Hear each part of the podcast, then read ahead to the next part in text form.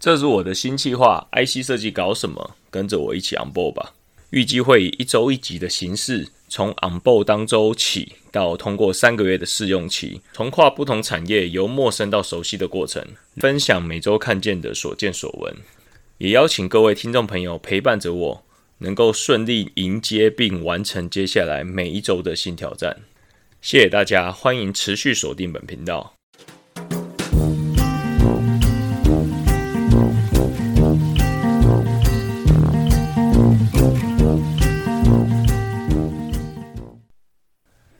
本集一开始，首先先感谢听众留言。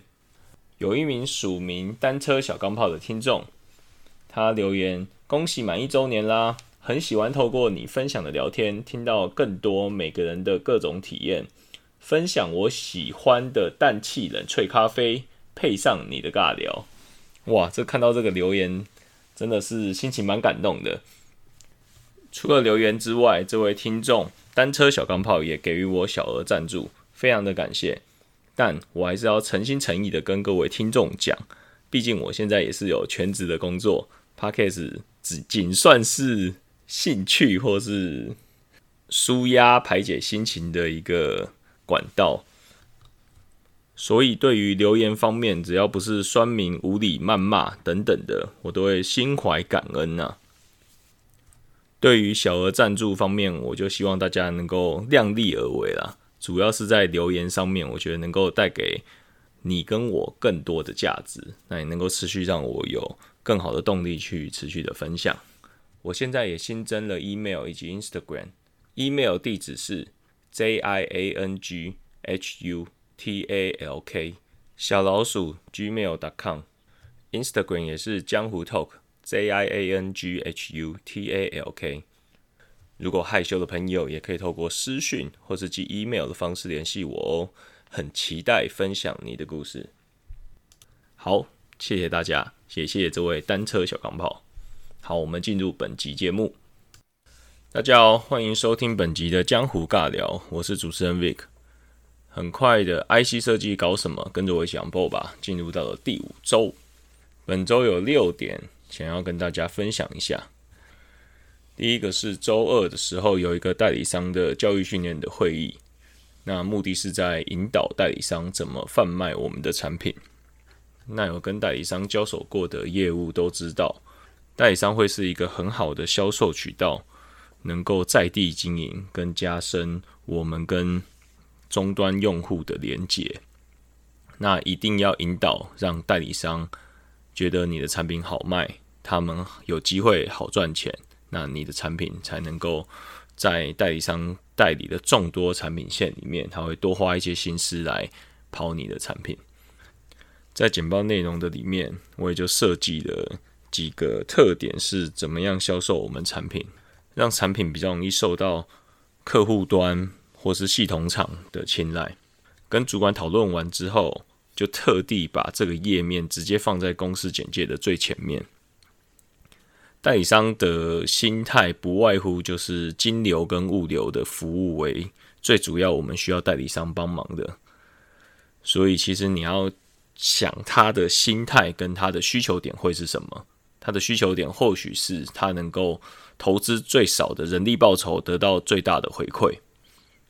故作为一个原厂的业务，你就要去贩卖他这样子的利多，说。代理商其实你什么事都不要做，你就只要等着收钱。那所有 everything 的其他的服务，或是说其他的团队资源，我们原厂都会想办法去满足你们。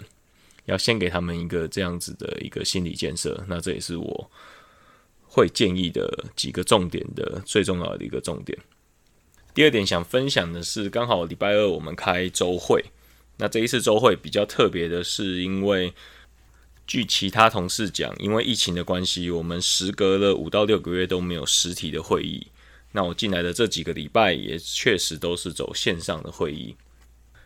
顾主管在礼拜一的时候就跟大家公布了这个好消息，说我们终于可以恢复了实体的会议。然后从四五月份报道的新人也都要在这个实体会议上面能够让所有同事更认识自己，所以都要准备一段自我介绍。Anyway，当我看到这样子的信件的时候，我就想说，哇，那我要准备什么样的自我介绍？所以就上网查了一下，那等等也会放给大家听实体现场 live 版我是怎么讲的。我会把它剪辑在本集节目的最后面。我在做功课的时候就发现几个重点。第一个，你的自我介绍基本上要在一分钟以内啦，就不要漏漏等扯一大堆过去的丰功伟业啊，去扯这些，因为毕竟这不是一个面试场合。其实你是目的是要赶快融入团队，那能够让团队里面大家都能够觉得你是一个很 nice 的人，或是你是一个很有趣的人。所以你在你的自我介绍里面要设计有没有一些特殊的记忆点，能够让对方、让所有人听众里面能够对你这个人产生兴趣。然后在整个介绍的过程中，其实你要有团队的精神，你要试着试图去感谢主管跟你接下来要跟你长期合作的团队。我就是用这个逻辑去设计我的自我介绍的台词。因为是在很大的会议室，约四五十人的会议室，我原本想说，我应该要上台，在白板上面写下我的中英文名字，但没想到前面介绍的新人，他就只是站起来，在他的原座位做一个介绍，所以我就想说算了。当然，前面有几个新人也都别出心裁的准备了一些特别的自我介绍。我个人是觉得最忌讳就是那种你好。我是叉叉叉，那很高兴来到这个团队，谢谢大家。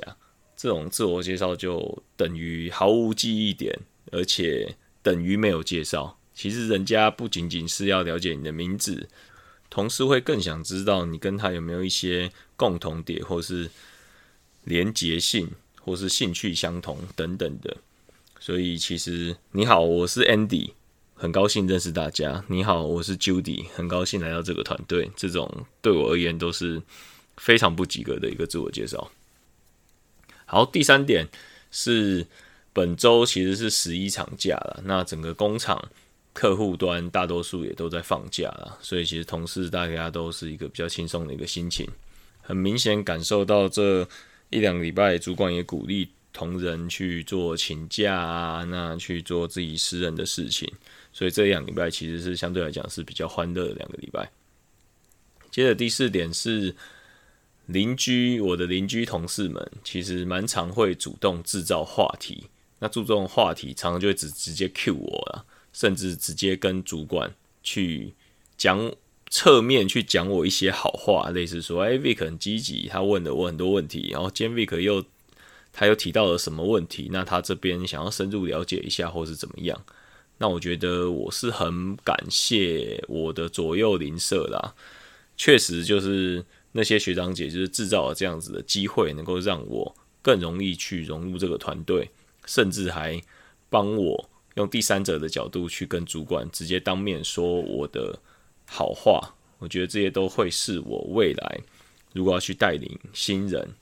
的时候可以注意到的一些特点，或者说可以借由这种方式，能够让新人更放松、更快融入团队，这会是一个我很感谢，那也可以好好学习的方式。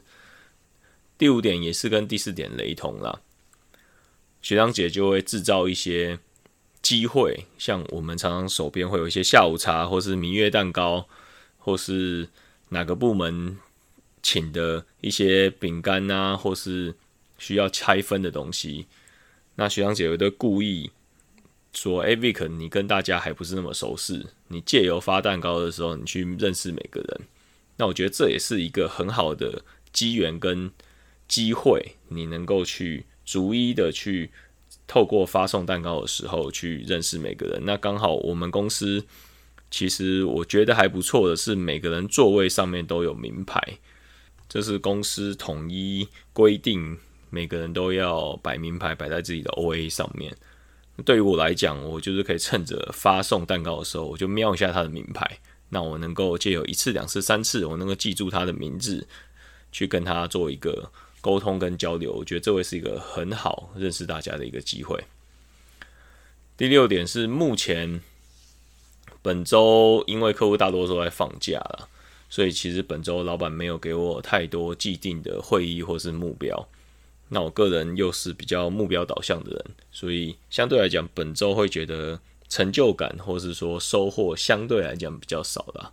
不过这种事情也很难说啦，随时随时随地都要做好自己该有的态度。那当然，你随时随地很多内部外部的状况都会是每个学习的机会。所以今天这第五周是想要跟大家分享。以上六点，那我简单勾述一下。礼拜二做了代理商的教育训练会议，引导代理商怎么贩售我们的产品。礼拜二下午做了新人的自我介绍，在大型的会议室里面实体介绍给大家。那刚才有提到的一些特点，是我自己理解到的特点，也可以给大家做一个分享。接着这两周是十一长假，客户端啊，或是工厂端。大多都在放假啦，所以大家的心情，整个同事们的心情都相对轻松。第四点跟第五点，很感谢我的邻居左右同事学长姐，能够常常主动制造话题，把我 Q 进去，甚至跟主管讲我的很正面积极的一些好话，包含透过一些故意 cue 我，叫我去发送蛋糕，做这些比较琐碎的事情。来跟大家每个人制造相处或是攀谈的机会，我觉得这些都会是我能够未来学习如何带新人，甚至说未来如何融入新的团队的一些新的技巧。我觉得这部分我都能够去学习到。第六点，目前看起来因为放假的关系，没有其他太多既定的会议或目标，所以自己还是要想办法在其他的部分看对内对外怎么样去创造学习的机会。那这是我第五周，这是我第五周的所见所闻。好，谢谢大家收听 IC 设计搞什么，跟着我想播，期待下次空中再相见。如果您能在 Apple Podcast 给予五星好评跟留言，对我来讲更是莫大的鼓励。我发现其实这种度的分钟数不会很长的自我心情分享，反而对我来讲。时间很节省，而且其实收听的品质或者收听的人数也都还蛮多的。后续我也会多做这方面的分享。那我们下次见，谢谢。好，大家好，我是 Vic，然后我中文名字叫小野猪。那个，那现在就是每天开车通勤，那在习惯中也很享受这一段路程。那我的兴趣就是打篮球，然后看书，最近有在看斯卡罗。戏剧等等，那很感谢，那很感谢跟团队有机会一起合作了。那我觉得这个团队是过去我待过，真的我很喜欢这边的文化，是很正面，而且很乐于分享，这是真心话了。在我过去待过台塑集团、宏基集团等等，对。然后最后最后一段是那个，就是今天是我第一次领薪水的第一天，所以 没有没有没有没有。所以我有在思考，是不是要利用那一笔钱去买一台电动电动滑板车，能够让我从七能够顺利的每天每天不会迟到。呃，所以就是这样子，谢谢大家。